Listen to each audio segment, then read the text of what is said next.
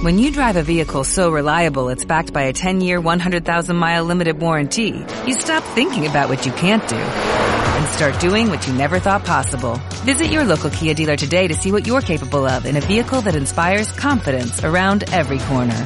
Kia, movement that inspires. Call 800-333-4KIA for details. Always drive safely. Limited inventory available. Warranties include 10-year 100,000-mile powertrain and 5-year 60,000-mile basic. Warranties are limited. See retailer for details. 30 Clara se sujetaba al salpicadero, afirmando sus pies el suelo del asiento del acompañante, a pesar de que Glauer corría a unos moderados 75 kilómetros por hora, incluso por las carreteras secundarias donde las camionetas de reparto los adelantaban por el arcén de grava.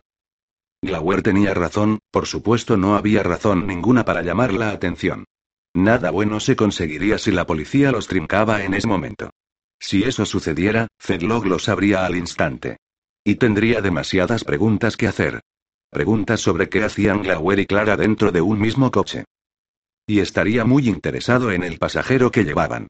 En el asiento posterior, Simón Arkeley estaba repantigado, sin cinturón de seguridad, mirando resueltamente por la ventanilla y moviéndose solo cuando tenía que darles instrucciones. Los llevaba hacia el sur, a través del territorio Amish. A las crestas que arrugaban Pensilvania Central como un ceño fruncido. Al cabo de poco, Clara empezó a ver a los lados de la carretera vallas publicitarias que no anunciaban cigarrillos ni restaurantes familiares, sino la salvación eterna, vallas que le imploraban que salvara su alma antes de perder la vida. Estas vallas siempre le daban repelús con sus mensajes. ¿No tienes suficiente? Prueba con el infierno. ¿Has girado en el desvío equivocado? Solo un camino conduce hacia Dios, todos sois pecadores. Arrepentíos ya. Casi no había tráfico en aquellas carreteras, salvo por las camionetas y algunas calesas tiradas por caballos, todas con un triángulo anaranjado reflectante para indicarles a los automovilistas que debían ralentizar. Los granjeros de las calesas se quedaban mirándolos con suspicacia, pero no tenía importancia. No había casi ninguna presencia policial en todo el territorio Amish. Los granjeros se tomaban a mal cualquier intento que hacía el gobierno de entrometerse en sus asuntos, y cada año, de modo invariable, votaban en contra de financiar un departamento de policía. Si llegaban a necesitar ayuda, se la pedirían al sheriff del condado, o a cualquier otra unidad de la policía estatal que estuviera cerca en el momento. No lo entiendo, dijo Clara. Si yo fuera Laura y me hubiera fugado, este es exactamente el lugar al que habría venido. Es tan obvio y me dices que a Fedlock no se le ocurrió pensarlo, Glauer se encogió de hombros. Estas crestas parecen estar todas muy juntas entre sí, pero son engañosas. La zona es muy extensa, y no hay muchas carreteras. Se pueden ocultar muchísimas cosas en los huecos que hay entre ellas.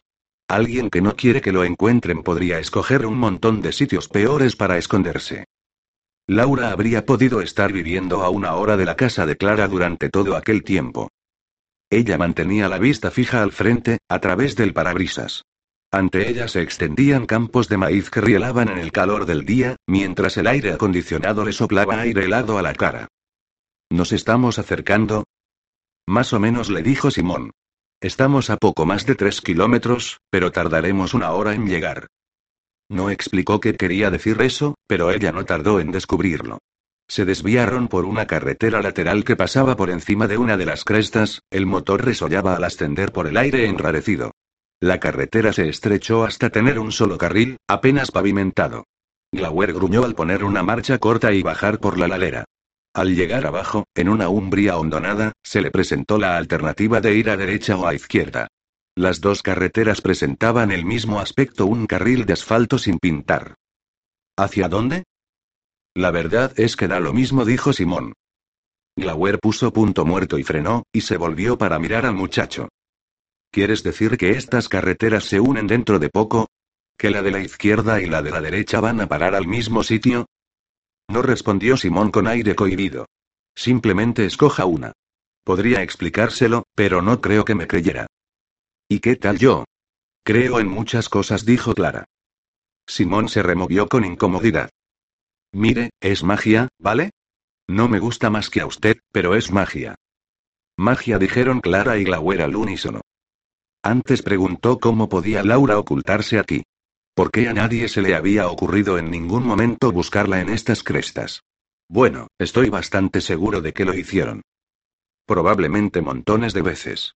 Pero a los Polder no les gustan las visitas. Así que más o menos aquí arriba alteran la realidad. Durante un segundo, nadie dijo nada. Clara intentaba mirar a Glauer a los ojos, pero el corpulento policía parecía perdido en sus pensamientos. Al final, Glauer se toqueteó el bigote. Luego pasó una mano por delante de Clara para abrir la guantera. Sacó un GPS, lo encendió y luego esperó pacientemente con él en la mano mientras el aparato buscaba los satélites necesarios. Un dijo al final. ¿Te importaría contármelo? Le dijo Clara. Él le dio el GPS. Mostraba la carretera que habían recorrido para pasar por encima de la cresta, pero no había nada más allá del lugar en que se hallaban. La bifurcación de la carretera no aparecía en la pantalla. Ni siquiera había líneas punteadas que marcaran senderos o pistas sin asfaltar. Por lo que al GPS respectaba, habían llegado al final de la carretera. Entonces, Clara se quedó mirando fijamente a través del parabrisas. No parece nada mágico. Hay dos jodidas carreteras, y tenemos que escoger una. Sí dijo Simón. Es muy sutil. Si uno viene aquí con malas intenciones, y no, no me pregunte cómo un hechizo mágico puede percibir las intenciones de esa manera, porque ese no es mi campo de conocimiento, pero si viene en ese plan, entonces piensa que tiene que girar hacia un lado y no hacia el otro. Y la carretera serpenteará durante un rato a través de paisajes muy bonitos, y uno acabará de vuelta en lo alto de la cresta. Si uno viene aquí por las razones correctas, entonces escogerá la dirección correcta. Se encogió en el asiento. Así que, simplemente escoja una. Sin embargo, fue Glauer quien encontró la solución. Simón, has dicho que Caxton te pidió que volvieras. Te invitó. Así que, ¿qué dirección escogerías tú? Simón carraspeó y dijo eh. Durante unos momentos. La izquierda, supongo. Suficiente. Glauer volvió a desplazar la palanca de cambios, y giró a la izquierda. La carretera se dirigió hacia un grupo de árboles que no tardó en convertirse en un denso bosque. Fue girando hasta que, en un punto determinado, Clara tuvo la certeza de que iban a acabar donde habían empezado, y comenzó a preocuparle que el hechizo les impidiera llegar a su destino. Pero al final, los árboles se alejaron de los laterales de la carretera, cruzaron un pequeño río caudaloso, y más adelante Clara vio signos de un asentamiento humano. Una hilera de buzones que se oxidaban encima de una cerca de madera. Un tractor abandonado en una cuneta de la carretera, al que le brotaban hierbas del compartimento del motor y de las rajaduras del asiento de cuero. Más adelante vio casas prefabricadas asentadas sobre pilares de hormigón y un par de cabañas. Había visto un centenar de aldeas como aquella en Pensilvania. Surgían en los alrededores de cada lago donde se practicara la pesca, y junto a todas las cascadas pintorescas, apiñadas alrededor de los parques nacionales y las cuevas turísticas. Pero aquella parecía algo diferente, y tardó un poco en darse cuenta de por qué. No veo ninguna antena de televisión por satélite. ¿Y qué pasa? preguntó Simón. Glauera sintió con la cabeza. Ella tiene razón. Es raro. Clara intentó explicarlo. En los lugares como este la gente no puede conectarse a la televisión por cable. Están demasiado lejos de la línea principal. Así que siempre se ven enormes antenas de televisión por satélite en los tejados. A veces se ven casas que aún tienen letrina exterior y pozo de agua, pero siempre tienen enormes antenas de satélite para poder ver la televisión. Pero aquí no. Tampoco hay cables de teléfono. Ah, dijo Simón. Nunca me había fijado en eso. Pero si piensan que eso es raro, todavía no han visto a esta gente. Prepárense, si pueden. Ya hemos conocido gente rara antes, dijo Clara. Sin embargo, lanzó una exclamación ahogada cuando una mujer avanzó hasta el centro de la carretera y alzó una mano para que se detuvieran. Tenía la cabeza afeitada, y llevaba los pantalones cortos más minúsculos que había visto, y solo un sujetador. Cada centímetro de su piel desnuda estaba cubierto de tatuajes. No parecía muy cordial. Glauer detuvo el coche y esperó. La mujer se quedó allí de pie, mirándolos, sin sonreír. Simón bajó la ventanilla. Hola, dijo, asomándose al calor. Hola, tú eres Glinis, ¿verdad? La mujer se acercó a paso tranquilo, sin prisas.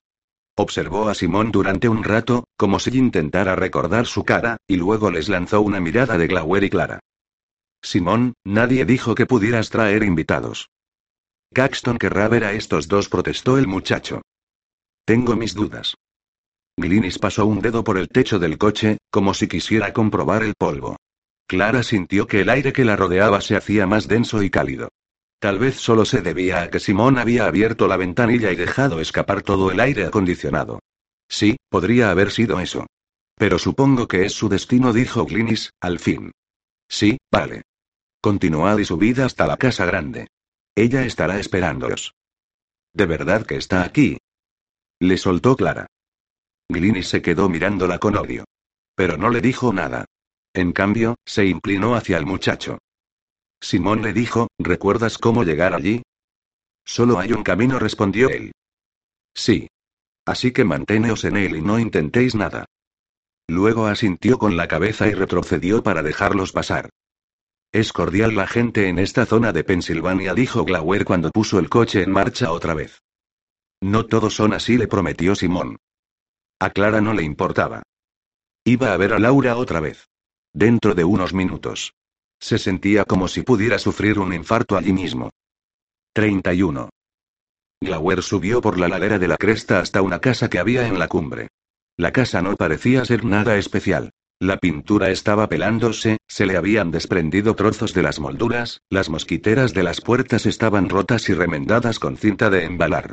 Sin embargo, comparada con las casas de la hondonada era una mansión, un castillo encantado, una fortaleza en lo alto de una colina.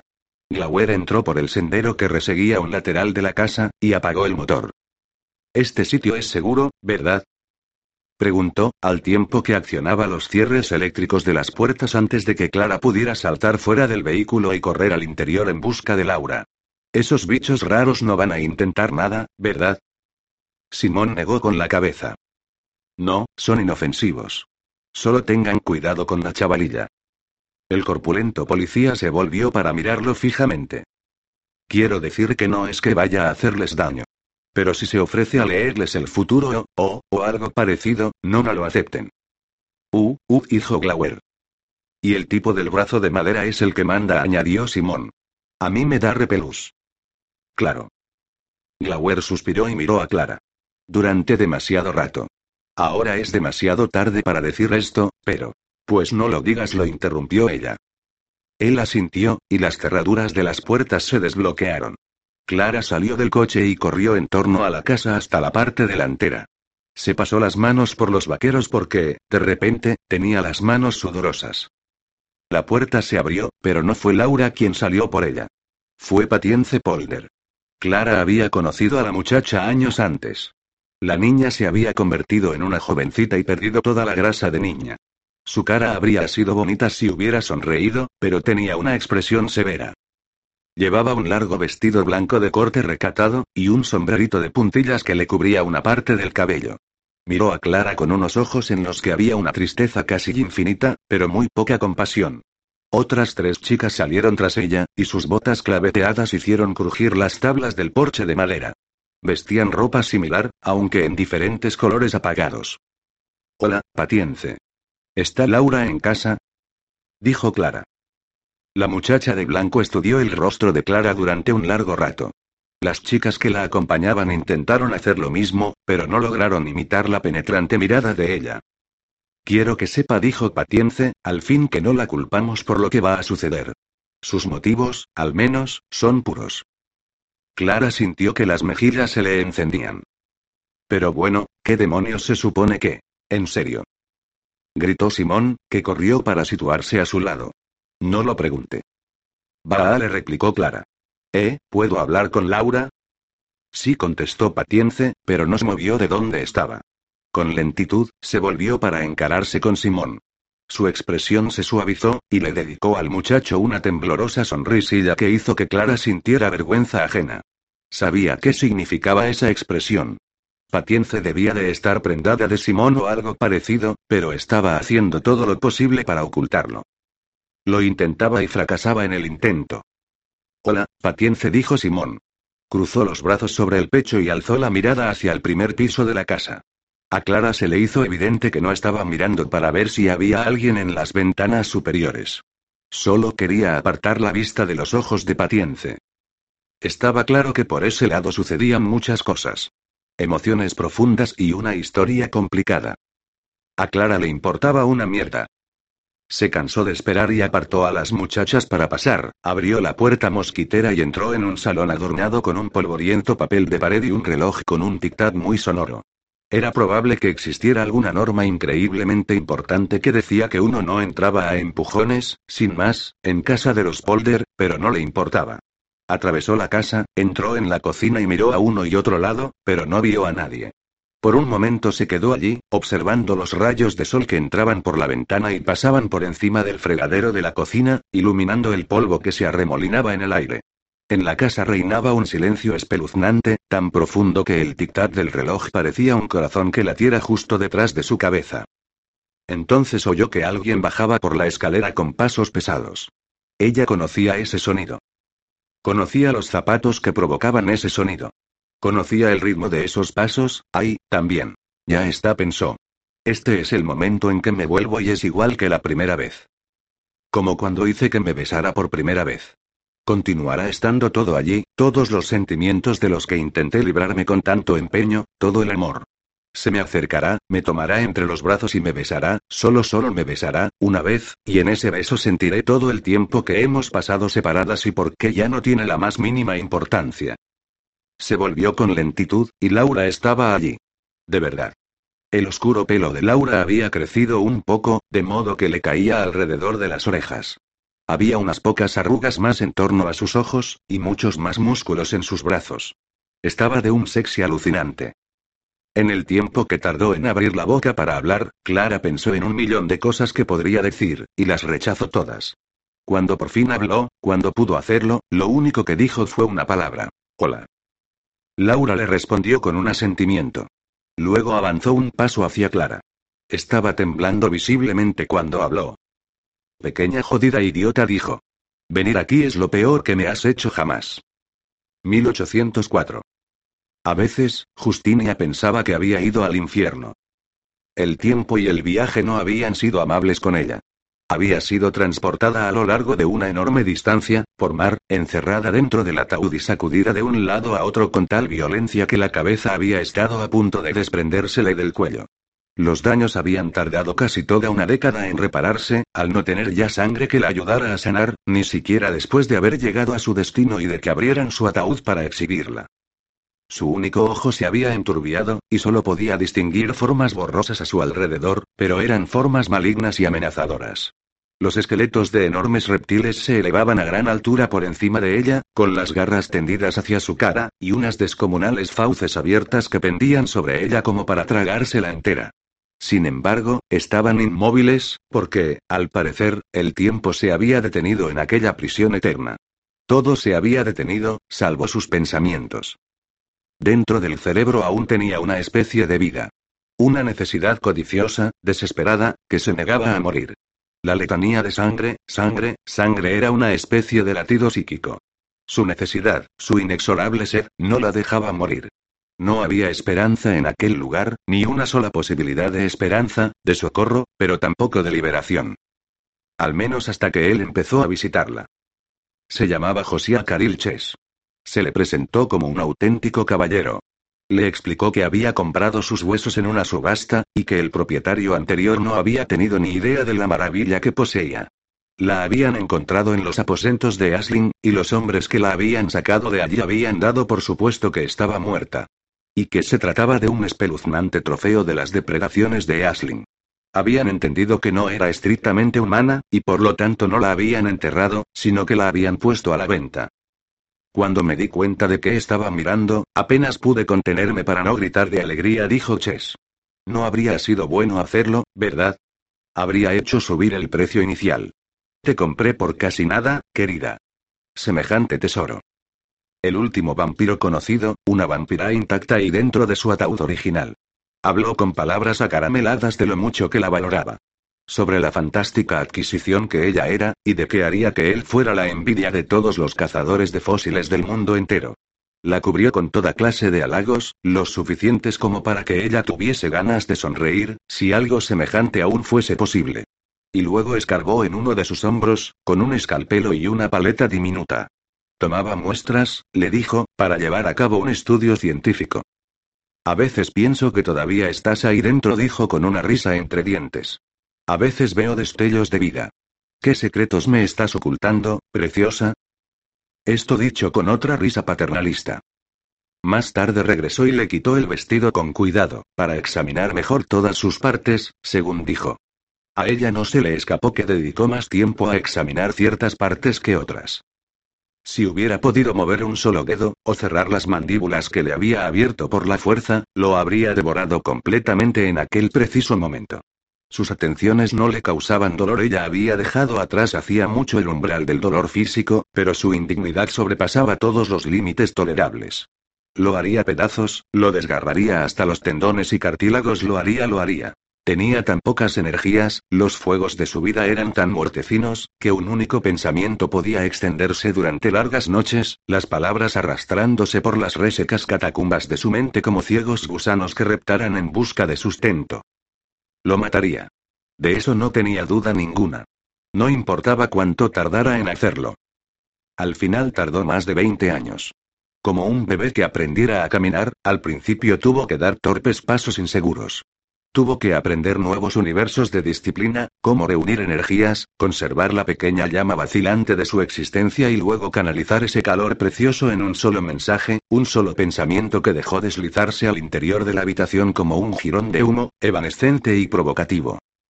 Fue mientras él estaba pelando un hueso de uno de los dedos de sus manos, retirando la carne seca tira a tira. Sujetaba una lupa de joyero en un ojo, y se inclinaba tan cerca de ella que sentía el calor de su sangre como si la bañara un sol de verano. Ella nunca le había visto bien la cara. No sabía de él nada que él no le hubiese dicho o enseñado. Sin embargo, él había tocado cada parte de ella, y de un modo tan íntimo como lo haría un amante. El ajedrez no es mi juego, le susurró, jugando con el hecho de que el nombre de él, Chess, significaba ajedrez. Si no podía oírla en ese momento, si su cerebro de mortal era demasiado tonto o bruto como para recibir las palabras pero sí pero sí. Pero tal vez tú me enseñarás a jugar. Él se echó hacia atrás como si ella lo hubiera golpeado. La lupa de joyero cayó al suelo en medio de un tintineo de cristales rotos. La contempló con verdadero horror en el rostro. Y eso, por sí solo, fue una victoria lo bastante grande como para que un estremecimiento recorriera sus huesos secos. Pero el hecho de que él no saliera corriendo, no huyera, era mucho más valioso. Te tengo, pensó ella, con cuidado de no permitir que las palabras salieran de dentro de su propia cabeza. 32. Laura. Gritó Clara. Tenía ganas de agofetearla a Laura o simplemente chillarle por decir algo semejante. Toda la habitación pareció ponerse a girar cuando Laura salió como una tromba al porche. Clara logró seguirla, y vio que estaba recogiendo sus armas. Laura. No me hables. He pasado dos años montando la trampa perfecta y tú acabas de arruinarla. Laura bajó a toda prisa por los escalones del porche hasta el camino que descendía hacia la hondonada. Puede que Clara hubiese continuado siguiéndola si una mano de madera no se hubiera cerrado sobre uno de sus hombros. Gritó a causa de la sorpresa, y al volverse se encontró con que Uriel Polder estaba allí. La expresión de su cara era de una impasibilidad perfecta, pero sus ojos examinaban los de ella como si intentara leerle la mente. ¿Puede hacerlo? preguntó Clara. ¿Hacer qué? Supongo que no. Se encogió de hombros y se apartó de él. El brazo de madera siempre la había incomodado de una manera que no podía superar. Mire, hemos venido hasta aquí por una buena razón. No solo porque yo quisiera verla. Eso ya lo he deducido, un. Si ella no quiere escucharme, al menos puedo contárselo a usted. Hemos encontrado pruebas claras de que Justinia Malvern no solo está viva, sino actualmente activa. Ha estado cobrándose víctimas, víctimas múltiples, cada noche. Lo que significa que está aumentando su actividad para hacer algo grande, y que está buscando a Laura, a Caxton, y por eso estáis todos en peligro. También hemos observado actividad agresiva de medio muertos, lo que quiere decir que no va a venir sola. Basándonos en sus anteriores tácticas, sabemos que no llevará a cabo un simple ataque frontal. Lo más probable es que intente hacer salir a Caxton a terreno abierto antes de atacar. Bueno, gracias por decírnoslo, dijo Polder, al tiempo que asentía con la cabeza. Hablo totalmente en serio, insistió Clara, porque él no parecía lo bastante alterado. Esperamos que el ataque se produzca a lo largo de la semana que viene. Tal vez incluso en las próximas noches. Parece bastante acertado, un. Clara negó con la cabeza. Sé que no tiene ninguna razón para confiar en mí. Ya lo creo que sí, le respondió él. Se sentó en un balancín que colgaba mediante unas cadenas del techo del porche. Empujó un poco con los pies para ponerlo en movimiento. Usted está con ella, y no se me ocurre una recomendación mejor que esa. Entonces, entonces, ¿qué está? ¿Por qué no corre a hacer preparativos? Tiene que haber un millón de cosas que hacer. Las había. Están todas hechas. Ya estábamos enterados de todo lo que acaba de decir. Se encogió de hombros, y el espeluznante brazo de madera se elevó en el aire. Ha habido medio muertos rondando por aquí en las dos últimas noches. Uno incluso asustó a mi paciencia al mirar por la ventana de su dormitorio anoche. Han encontrado una manera de esquivar las protecciones. Sí, van a atacar en cualquier momento. Pero no harán nada hasta esta noche. No mientras su abeja reina aún duerma. La señorita Malvern va a querer asestarle el primer golpe a Caxton, y todos lo saben. Es casi la única cosa predecible que probablemente haga. ¿Tiene sed, muchacha? En el porche de atrás se está haciendo un té, si le apetece un vaso. Clara solo podía mirarle fijamente. Espere, dijo. Él no pronunció una sola palabra, solo miró a lo lejos por encima de los árboles que cubrían la cresta. ¿En serio? Un. Ustedes ya lo sabían. Ya se habían preparado para esto. Mi llegada no les sirve para nada. Complica algunas cosas. Pero ha sido muy amable por su parte, de todos modos, que pensara en nosotros en este momento en que corremos peligro. Mierda, dijo Clara, que bajó corriendo del porche y se adentró entre los árboles. No le resultó difícil encontrar a Laura. Había un solo camino que descendía hasta la hondonada. Laura bajaba a paso rápido de la colina, con largas zancadas para cubrir el terreno a buena velocidad. Clara no podía igualar esas zancadas, así que tuvo que echar a correr para darle alcance. Estaba sin aliento cuando por fin lo logró. Lo siento, dijo, mientras intentaba recuperar el aliento y explicarse al mismo tiempo. No he contactado contigo en dos años. ¿De verdad pensabas que quería verte ahora? Laura ni siquiera la miraba. Simplemente continuaba caminando, y Clara tuvo que caminar hacia atrás a paso ligero para verle la cara y no quedar rezagada. En realidad no tenía intención de causar un problema. Glauer y yo nos marcharemos de inmediato, antes de que oscurezca. Sé que el hecho de que yo esté aquí es una carga para ti. Todos mis planes giran en torno al concepto de que cuando Malvern ataque, yo no tenga que preocuparme por nadie más. Si tú estás aquí, se apoderará de ti y te usará en mi contra. Igual que ha hecho siempre. Ya lo sé, dijo Clara. He estado intentando convertirme en alguien que no sea una carga de la que tengas que preocuparte. Pero supongo que ya no estamos en ese punto. Lo siento, Laura. Entonces, Laura dejó de caminar y por fin la miró. Clara se ruborizó cuando aquellos ojos duros estudiaron su rostro. Hace poco Glauer dijo algo, algo que yo no quería oír, comentó Clara. Dijo que habías tenido que escoger entre yo y los vampiros, y que habías escogido los vampiros. Y que tal vez había sido la elección correcta. Laura no dijo nada. Es verdad lo que estás haciendo aquí es importante. Nunca tuve intención de interferir. Me marcharé ahora. Ha sido bueno, iba a decir que ha sido agradable verte, pero entre lo incómoda que me siento por hacerte perder el tiempo, y lo mucho que me cabrea que pienses que puedes hablarme a esa manera, la verdad es que no ha sido nada agradable. Comenzó a subir por el sendero para regresar a la casa, pero se detuvo cuando Laura la llamó por su nombre. Lo siento, dijo Laura. Lo decía como si tuviera que arrancarse la disculpa de dentro. Como si las palabras le provocaran dolor físico. Lo siento. He trabajado mucho y durante mucho tiempo. Lo sé. No puedo permitir que nadie joda esto. Ya. No quiero volver a verte nunca más por aquí, continuó Laura. Eso ya lo he pillado bastante bien. Clara volvió a ponerse en marcha sendero arriba. Habían terminado. Laura no volvió a llamarla. Pero Clara no llegó muy lejos. Antes de que hubiera avanzado más de una docena de pasos, oyó un sonido como el de una cortadora de césped al arrancar, un ruido que resonó por encima de las crestas. No había visto ninguna en la hondonada, y no podía imaginarse de qué se trataba.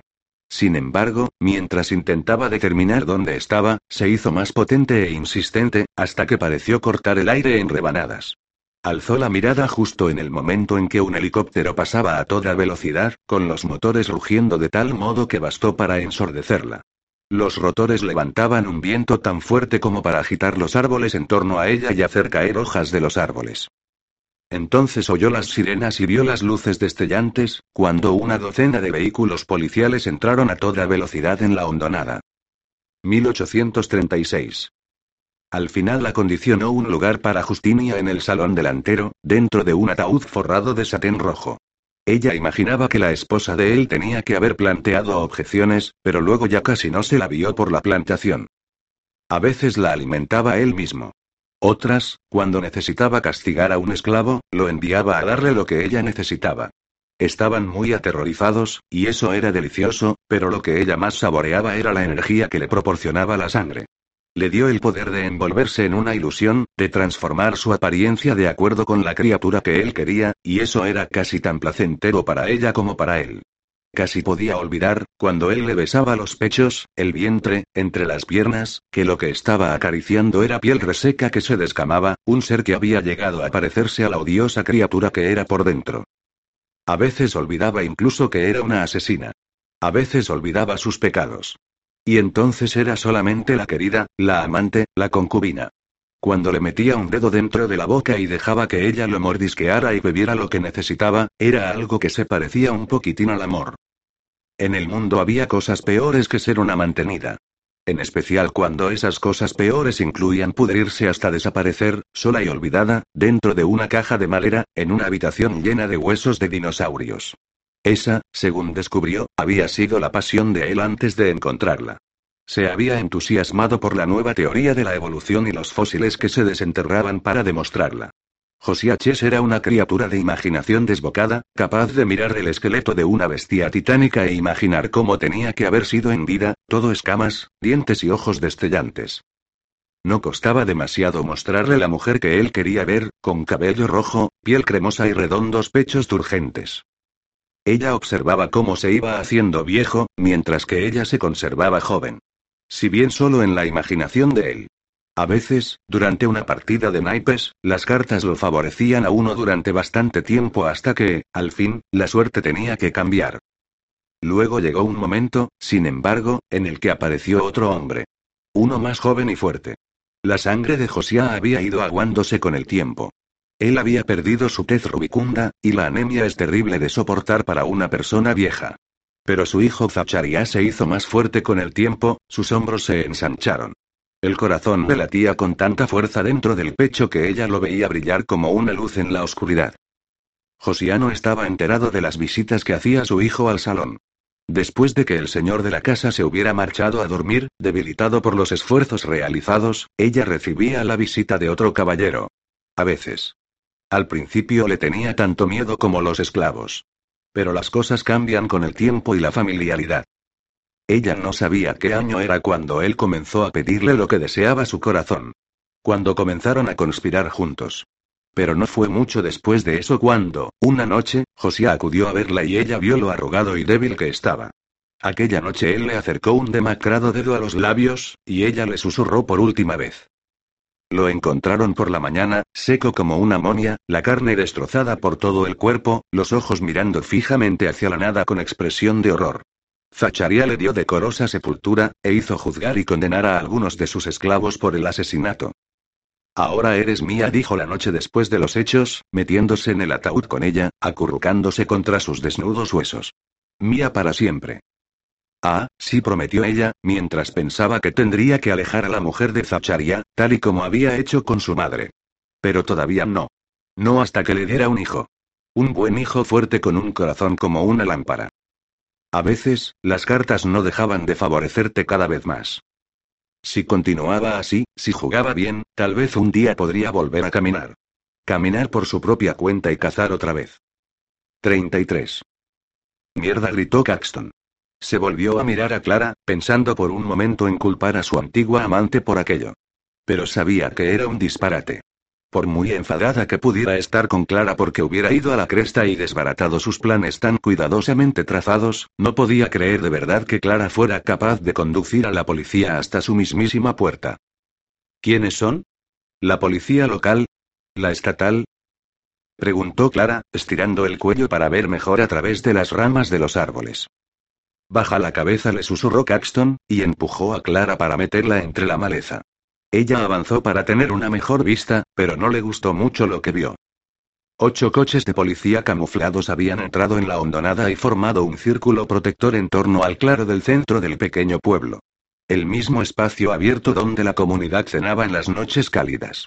Ahora estaba oculto bajo una nube de polvo mientras de los coches salían hombres con chaleco antibalas y cazadoras azules, con las armas a punto y en posición preparada para disparar. Ante ellos, otros cuatro vehículos se detuvieron dentro del círculo que habían formado los coches. Dos de ellos eran vehículos blindados, uno coronado por las antenas y platos de radio que distinguían a los centros móviles de mando, y el otro era un furgón celular blindado, un transporte para presos. Los otros dos vehículos eran jeeps cargados de polis ataviados con todo el equipo de las unidades del SWAT, acorazados y enmascarados, armados con fusiles de asalto. Joder, deben estar esperando que aquí se repita la matanza de Waco, susurró Caxton. Se agachó cuando el helicóptero efectuó otra pasada por encima de la hondonada, haciéndole pedazos los pensamientos con el ruido y las ondas de aire bajo presión. Desde donde estaba, Caxton podía ver que la gente de la hondonada se preparaba para un combate con armas de fuego. Se ocultaron detrás de las casas prefabricadas, de espaldas contra las paredes de metal. Algunos hombres tenían armas, fusiles de caza, sobre todo, pero ella contó cuatro pistolas de las que no había tenido noticia. Había hecho más de un recuento de armas en la hondonada, pero daba la impresión de que algunos de los hombres no le habían dicho la verdad. Las mujeres, vestidas con sus sencillas ropas y tocadas con sus gorritos de tela, iban desarmadas. Pero podían ser mucho más peligrosas. Dos de ellas estaban ocupadas en dibujar un elaborado signo X en la tierra de detrás de una de las chozas. Caxton había pasado años con ellas, pero no sabía con exactitud qué esperaban conseguir. Eater, la madre soltera que había coqueteado con Simón, estaba sentada en la posición del loto, encima de una de las casas prefabricadas, con las manos unidas en actitud de plegaria. Estaba muy expuesta allí arriba, y era probable que fuese la primera en recibir un disparo si las cosas salían mal. No. Caxton tuvo que revisar esta primera impresión. La primera en recibir un disparo sería Glinis. Porque Glinis, la de la cabeza afeitada que llevaba tatuajes por todo el cuerpo, estaba a punto de desatar los infiernos. La mujer tenía los ojos cerrados mientras avanzaba hacia el círculo de policías. Mantenía las manos a los lados como un pistolero que se encaminara hacia un tiroteo. Sobre su espalda se propagó una ondulación de luz a través de los tatuajes, como si cobraran vida. En torno a Glinis, el aire ondulaba como si ella estuviese generando una enorme cantidad de calor. ¿Qué demonios creen que van a conseguir? Preguntó Clara, que al menos mantuvo la voz baja. El objetivo para el que los entrené. Salvo. ¿Los has entrenado para luchar contra una redada policial de esta envergadura? Caxton frunció el ceño. Salvo que yo los entrené para luchar contra vampiros. No contra polis. Caxton negó con la cabeza. No son la gente más equilibrada del mundo. Están defendiendo su modo de vida, Clara. Es posible que no vean una gran diferencia entre unos vampiros y unos polis. Tienes que detenerlos. Puede que Laura hubiese respondido, pero justo entonces se oyó una especie de mugido, el ruido de acoplamiento de un megáfono al encenderse, y ella hizo una mueca de dolor. Reconoció la voz amplificada que habló a continuación. Somos agentes federales. Declamó Fedlock.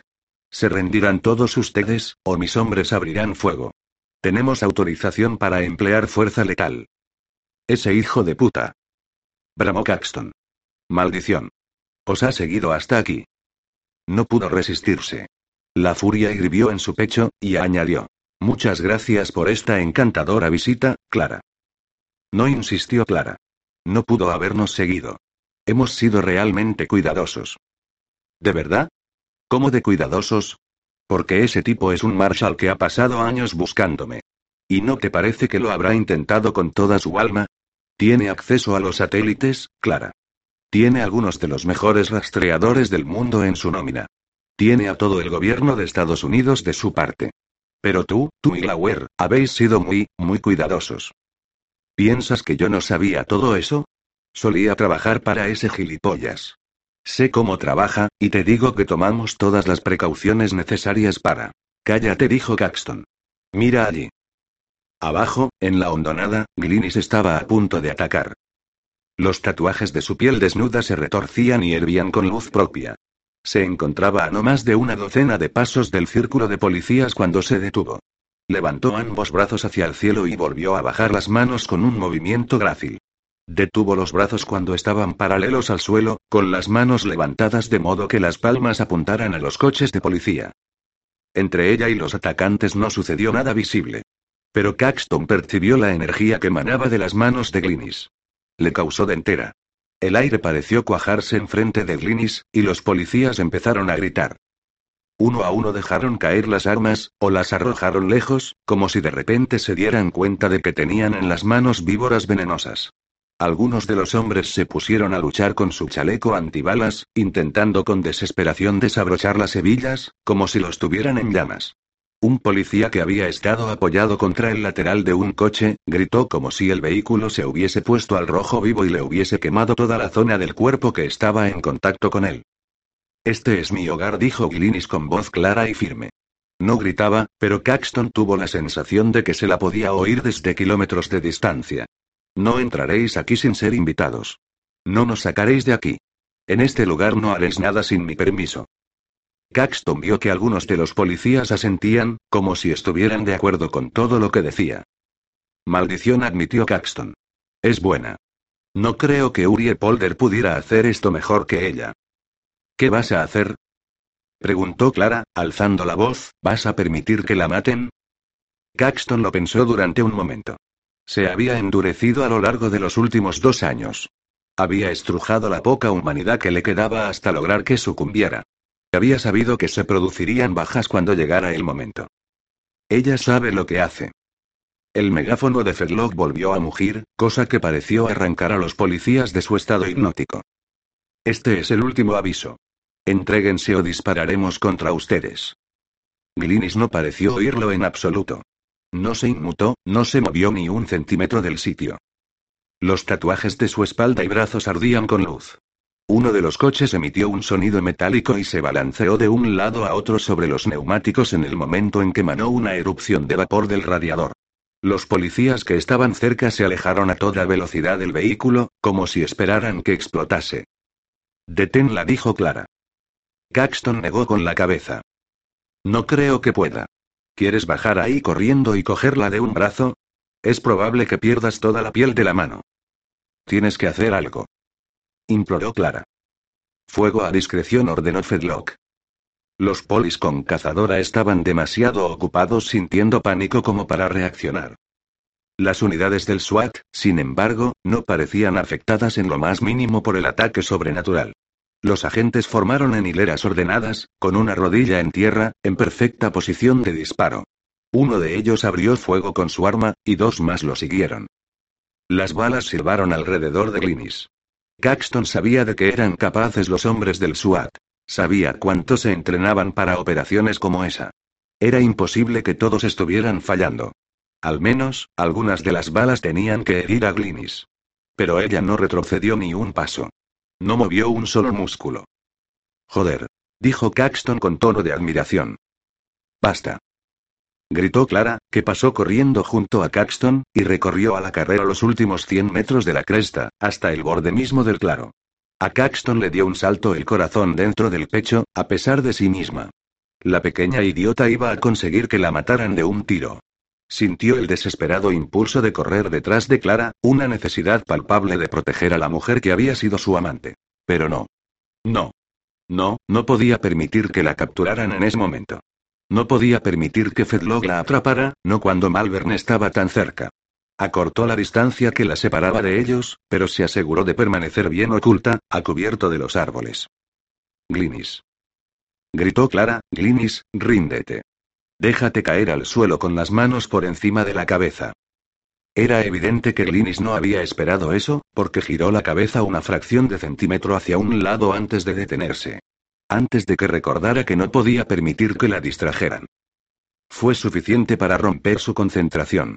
Y cuando esto sucedió, el encantamiento que la protegía falló. Las balas le atravesaron el pecho y el cuello.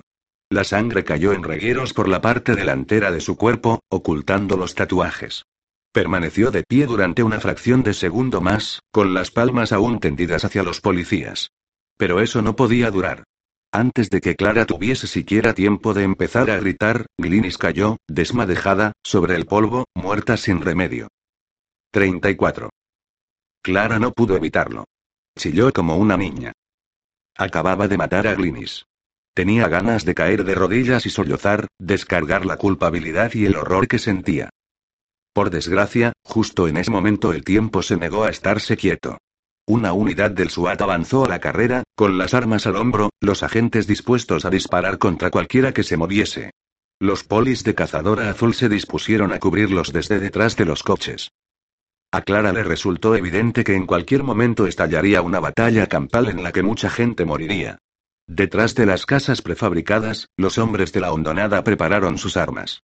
Las mujeres ya casi habían terminado el elaborado signo X, aunque aún no se veía indicio alguno que sugiriera cuál podría ser su propósito. Sobre la casa prefabricada, la otra mujer, la hippie, permanecía en perfecto reposo, con las manos sobre las rodillas y los dedos dispuestos en un complicado gesto. Clara tenía que hacer algo. Tenía que detener aquello. Todavía no podía moverse. Se tragó los gritos y miró a Laura. Era como si no la hubiera visto nunca antes. En la cara de Laura no había ni rastro de emoción. Solo cálculo frío e indiferente. Estaba analizando las probabilidades, intentando averiguar quién saldría victorioso de la tormenta de plomo que estaba a punto de desatarse. Detenlos, dijo Clara. No suplicaba. Rogar no iba a servir para nada allí. Pronunció las palabras como si fueran una instrucción. Ahora mismo no puedo permitir que Fedlog me atrape, dijo Laura. El tono parecía casi de disculpa, pero era solo una simple concesión. Una explicación rápida ofrecida a alguien demasiado estúpido para entender lo que realmente estaba pasando. Con movimientos firmes y expertos, Laura metió una bala en la recámara de su Glock. Estaba dispuesta a abrirse paso a tiros. Eso hizo enfadar a Clara. Y fue lo que acabó con su parálisis. Ahí hay niños. ¿Dónde están ahora? ¿En aquellas casas de allí? acuclillados debajo de las mesas de las cocinas, esperando para saber si sus padres sobrevivirán a los próximos minutos? Están a salvo. Ese signo X que están dibujando las mujeres los protegerá. Impedirá que las balas perdidas lleguen demasiado lejos, le explicó Laura. No protegerá la vida de sus padres. Laura no tenía respuesta para eso. ¿Qué podría haberle dicho? Clara no tenía armas. No podía pegarle un tiro a Laura. Por un instante se preguntó si habría sido capaz de hacerlo, de haber tenido la oportunidad. Tendió una mano para sujetar a Laura por un brazo, pero la otra se la quitó de encima. No deberías estar viendo esto, dijo Laura. No deberías estar aquí. Si tuviera que desaparecer en una llamarada de Gloria, querría hacerlo a solas. ¿Gloria? ¿Llamas Gloria a esto? Glinis está muerta, Laura. Muerta. Eras tú la que quería proteger a la gente. Por eso empezaste a luchar contra los vampiros. ¿Lo recuerdas? Y ahora ha muerto una mujer por nada. No ha sido un medio muerto quien la ha matado. Ni ha sido Justinia Malvern. Han sido los agentes del SWAT, enviados para llevarte ante la justicia. ¿Crees que eso va a detenerme? replicó Laura, y negó con la cabeza. Esto ya no es una cuestión de proteger a la gente, ya no. ¿N no lo es? No. Es una cuestión de matar vampiros. Si necesitas otra razón, ya has fracasado. Los vampiros son malignos. Hay que matarlos. Y ya está. Y se hace lo que sea necesario para matar vampiros. Clara miró a Laura con horror. No puedo permitir que hagas esto, dijo. Entonces abrió la boca para chillar, para gritarle a Fedlock y decirle dónde estaba Caxton. Eso significaría atraer a las unidades del SWAT, y probablemente ella misma acabaría muerta en el fuego cruzado. Pero salvaría al resto de la gente de la hondonada, y tal vez eso merecía la pena. Antes de que pudiera emitir un solo sonido, Laura había levantado la pistola y apuntaba al rostro de Clara. Delata mi posición y te disparo, le dijo. Y Clara se sintió destrozada, completamente hecha pedazos al pensar que Caxton lo decía en serio. Lo siento, dijo Caxton. Clara no la creyó en absoluto. Levantó las manos con lentitud. Sabía que no era conveniente hacer ni el más leve ruido. Sobre la casa prefabricada, la hippie alzó las manos hasta unos pocos centímetros por encima de las rodillas. Una brisa repentina le agitó el pelo. Los hombres de las unidades del SWAT, que se encontraban a unas cuantas docenas de pasos de las casas prefabricadas, de repente parecieron estar avanzando a través de un huracán. Las muchas correas de sus uniformes restallaban y se sacudían. Tenían que inclinarse hacia adelante a cada paso, y uno de ellos tuvo que volver el rostro hacia un lado, mientras Clara observaba, como si no fuera lo bastante fuerte como para dar un paso más. Nuevo objetivo está, gritó Fedlock, por el megáfono. ¿Dónde estaba? Pero Clara lo sabía. Tenía que estar dentro del centro móvil de mando. Fedlock no era un agente de campo. Nunca se lo vería en las primeras líneas con una pistola en la mano. Era un administrador. A las siete en punto. Arriba. Fuego a discreción. No, otra vez no gimió Clara. Guarda silencio. Caxton cayó de golpe. Clara volvió la cabeza con lentitud para ver por qué. Y la inundó la esperanza, una esperanza desesperada, en la que creía solo a medias. Glauer había bajado por el sendero desde la casa de la cresta. Tenía que haber estado moviéndose con una lentitud glacial para no hacer ruido. Sostenía una escopeta de dos cañones, y esos dos cañones estaban ahora apoyados contra la parte posterior de la cabeza de Caxton. Tú también, Glauer. Glauer no perdió el tiempo con disculpas. Sé que eres más rápida que yo, y sé que eres mortífera. Pero ahora mismo tengo el dedo sobre este gatillo, y dispararé en el mismo segundo en que piense que intentas algo, le dijo. Laura Caxton, quedas arrestada. 1861. Obediaches la tendió en la cama, sobre sábanas blancas que parecían de color marfil comparadas con su pálida piel. O al menos la piel que él veía cuando la miraba. La sangre que él le daba, una o dos gotitas que ella recibía cada noche, bastaba para permitirle practicar los hechizos. Pero ya no bastaban para permitirle levantar la cabeza, y ni siquiera un dedo. Solo podía permanecer allí tumbada y recibirlo, como una muñeca de porcelana. A diferencia de su padre, él era un amante delicado. Al igual que su abuelo, estaba dotado de una enorme imaginación. A veces se dejaba llevar por ella. ¿Has hecho lo que te pedí? Preguntó ella, hablándole directamente a la mente. Hablar de viva voz le costaba demasiado en esa época. Cuanto más envejecía, más sangre necesitaba incluso para lo más simple, y nunca había suficiente. ¿Has hablado con las señoras de la ciudad?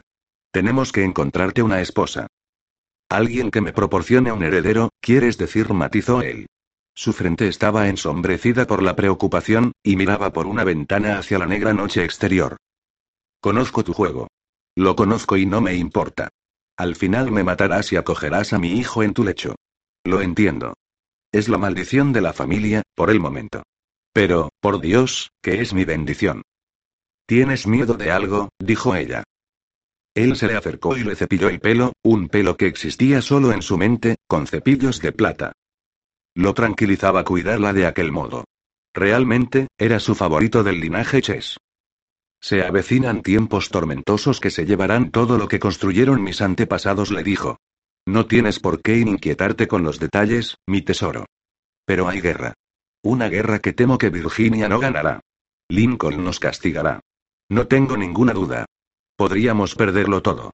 Cuando estuve en la ciudad, decían que los bastardos de la Unión están acercándose. Han andado de cacería arriba y abajo por el territorio, haciendo salir a nuestros muchachos de donde quiera que se escondían.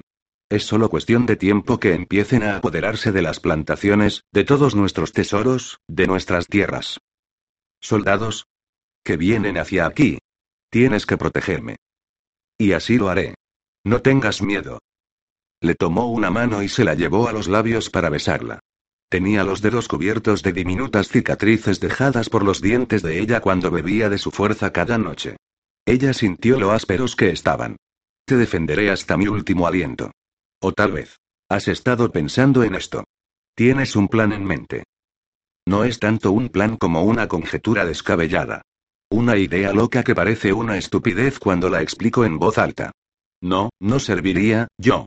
Si no puedes explicarla en voz alta, susúrramela al oído. Sí, sí, tal vez así no parecerá tan descabellada. Sí, escucha, mi amor. Ella aún tuvo fuerzas para sonreír cuando oyó lo que él empezó a contarle. 35. Cometes un error, dijo Caxton. No se movió, ni siquiera volvió la cabeza para mirar a Glauer. Lo sabes, ¿verdad? Si yo estoy detenida, Malvern ya no tendrá miedo. A vosotros, desde luego, no os tienen miedo. No tengo elección, dijo Glauer. Caxton suspiró. Sabía que él decía la verdad. Siempre lo hacía. Y entendía con total exactitud por qué hacía eso. Porque era lo más correcto. Según lo veía él. En otros tiempos, ella había apreciado esa virtud en él. Lo había convertido en su segundo Armando, en los tiempos en que ella dirigía la unidad de sujetos especiales de la Policía del Estado. En los tiempos en que el mundo aún quería que ella luchara contra los vampiros.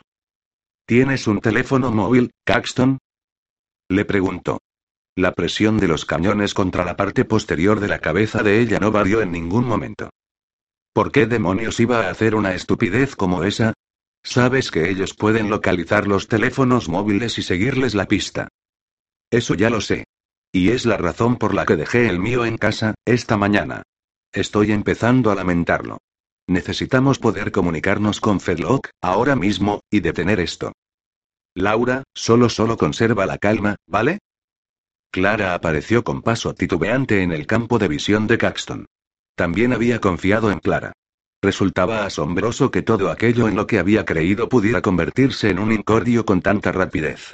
Pero debería haberlo adivinado. Jameson Arkeley había intentado enseñarle eso. Y luego se había convertido en un ejemplo de lo que había tratado de inculcarle. En el momento en que había visto a Clara en la casa debería haber huido a los bosques. Abortarlo todo y empezar de nuevo en otra parte. Ya lo había hecho antes. Pero había pasado demasiado tiempo construyendo la trampa perfecta. Eso también había sido un error. Incluso el pensar que podía descansar, que estaba llegando a un punto en el que estaría a salvo. Debería haberlo sabido. Mientras quedara un solo vampiro, no habría nada parecido a la seguridad. Supongo que vamos a tener que hacer esto siguiendo un método raro, dijo Glauer, señor Polder. Caxton se volvió a mirar al Exenmeister. Uriel Polder pareció confundido por un momento. Luego asintió, como si hubiera llegado a una resolución. Supongo que no tiene sentido que haya más muertes ahora.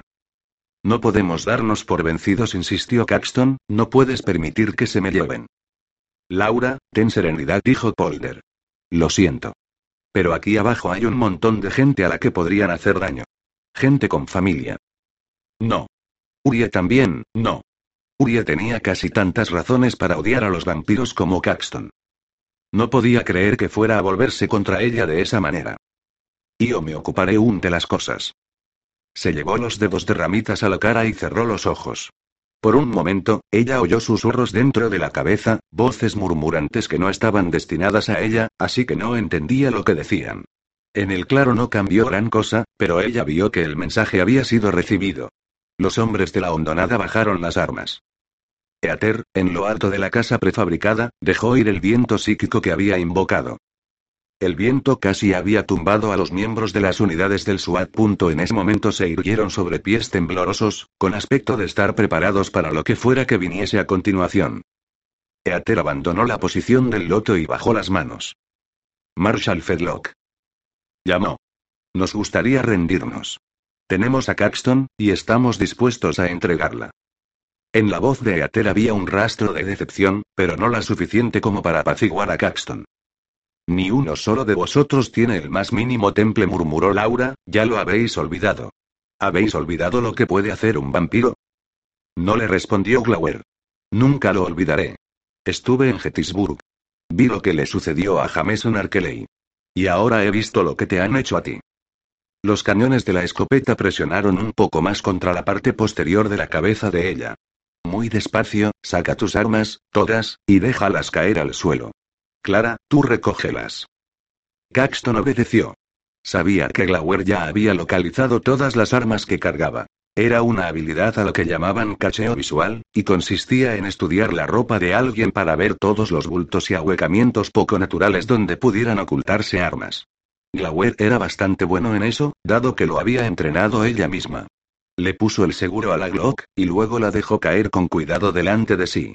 De detrás sacó la otra pistola que llevaba metida dentro del pantalón, una berreta, e hizo lo mismo. Luego el cuchillo del calcetín derecho, y el aerosol de pimienta del bolsillo. Eso es todo. Bien dijo Glauer, mientras Clara se llevaba las armas. Eso lo sintió como la peor traición de todas. Como si ella hubiera sido un león, y ellos le hubieran arrancado todos los dientes y garras. Que todos permanezcan quietos hasta que estemos preparados. Entendido, dijo Clara. En el claro, las unidades del SWAT estaban preparadas, por si acaso aquello fuera una trampa. Zedlock volvió a hablar por el megáfono. Que todas las unidades permanezcan alerta. Disparen contra cualquier cosa que parezca sospechosa. Saquen a Caxton despacio, donde yo pueda verla. Glauer la hizo avanzar hacia el claro. No hizo falta empujarla mucho. Sabía que estaba perdida. Levantó las manos con cuidado por encima de la cabeza.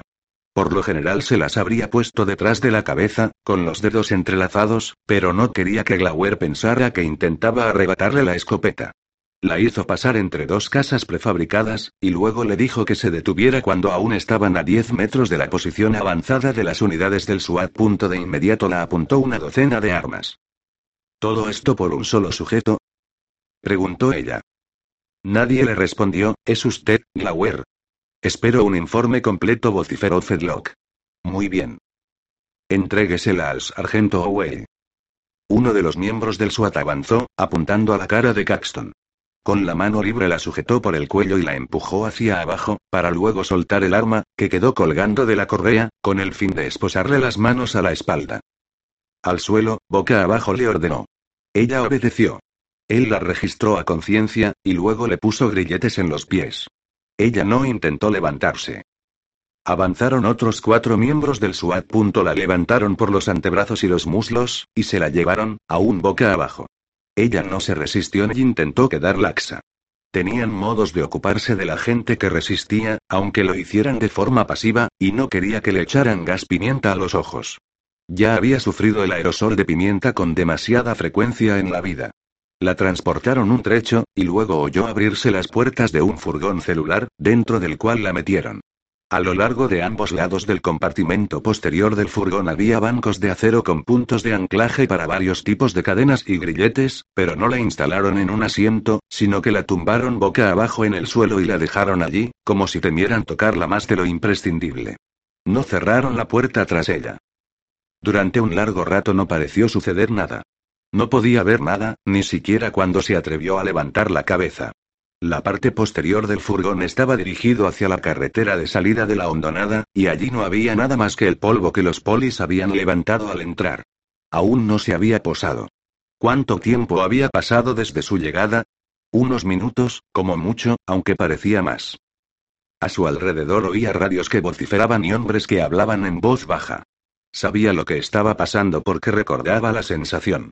Aquello era la calma posterior a una operación importante, el momento en que los policías simplemente iban de un lado a otro, aún esperando que algún lunático drogado efectuara otro disparo, preparados para cualquier cosa, aunque también sabían que no era probable que ocurriese nada.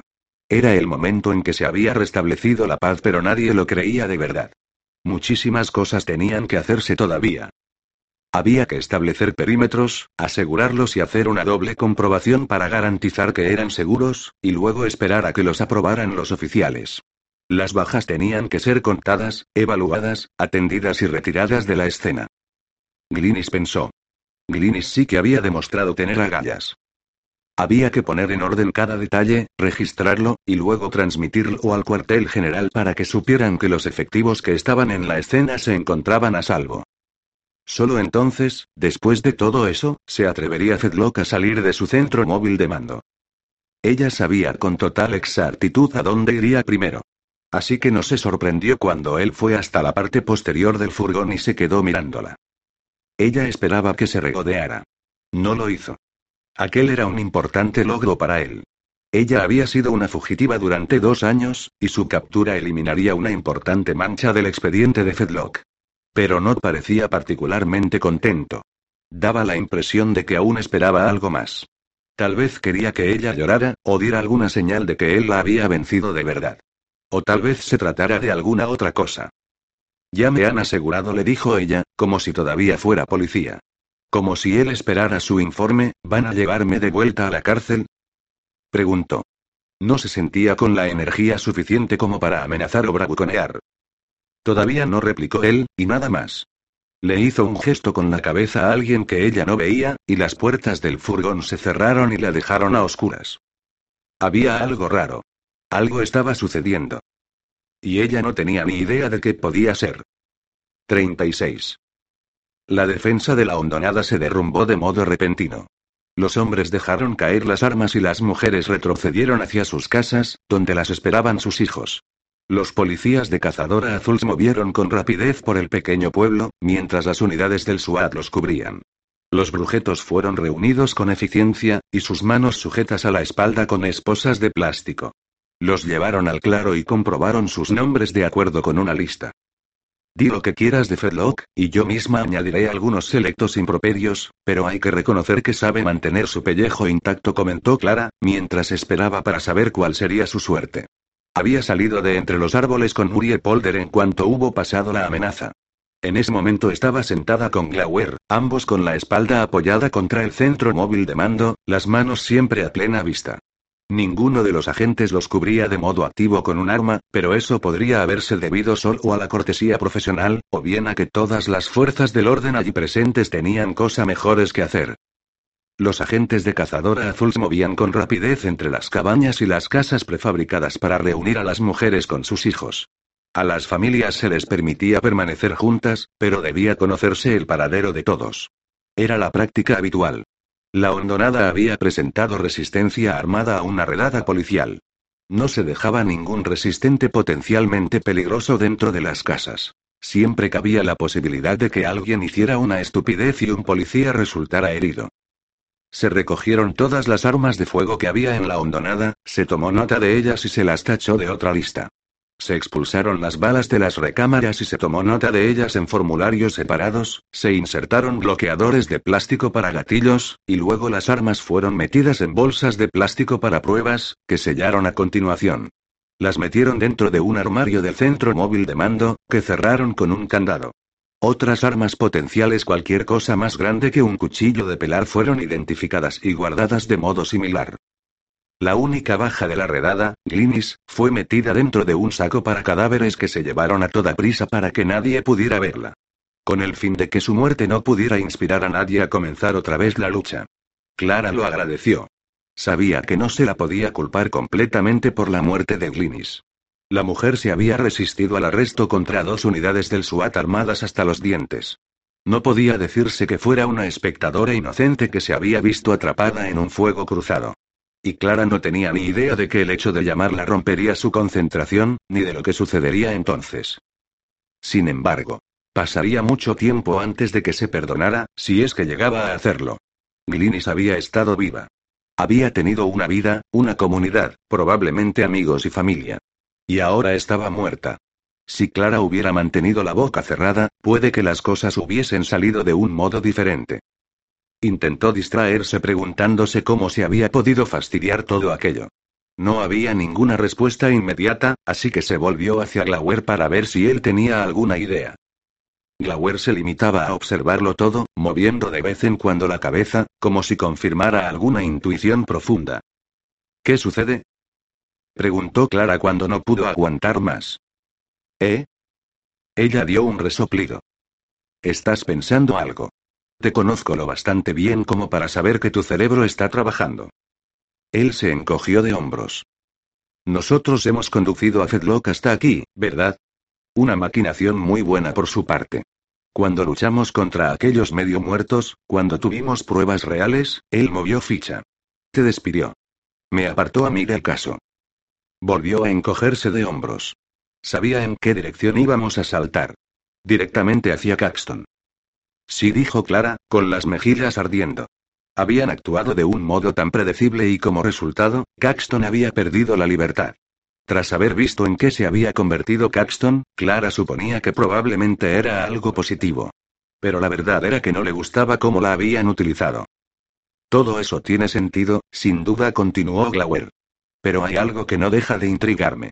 La información que tienen es demasiado exacta. ¿Qué? Glauer señaló con un gesto de la cabeza a un hombre que se encontraba de pie a una docena de metros de distancia, y que recorría con un bolígrafo una lista impresa. Otros policías estaban apilando varios objetos raros ante él, huesos de vaca que tenían inscritos diminutos signos X. Manojos de plumas. Palos hechos con tallos de salvia secos, bien apretados entre sí y atados con bremante. Él sabía con exactitud lo que iba a encontrar aquí. Tiene una lista de nombres, los nombres de todos los habitantes del pueblo. A pesar de que esta gente vivía en el anonimato. Es probable que la mitad de ellos no tengan ni certificado de nacimiento. Pero él conoce sus nombres. ¿Cómo? ¿Qué estás sugiriendo? Glauer se encogió de hombros otra vez. Luego chasqueó la lengua. Nosotros no le hemos dado esos nombres. Nos necesitaba para que lo trajéramos hasta aquí, pero ya sabía lo suficiente como para. Todo será explicado, dijo Fedlock. Clara se puso en pie de un salto, con torpeza, manteniendo las manos visibles ante sí. No lo había visto ir hacia ellos. Era como si hubiera salido de la nada. Marshall Fedlock dijo. Señorita Sue. Fedlock no la miraba.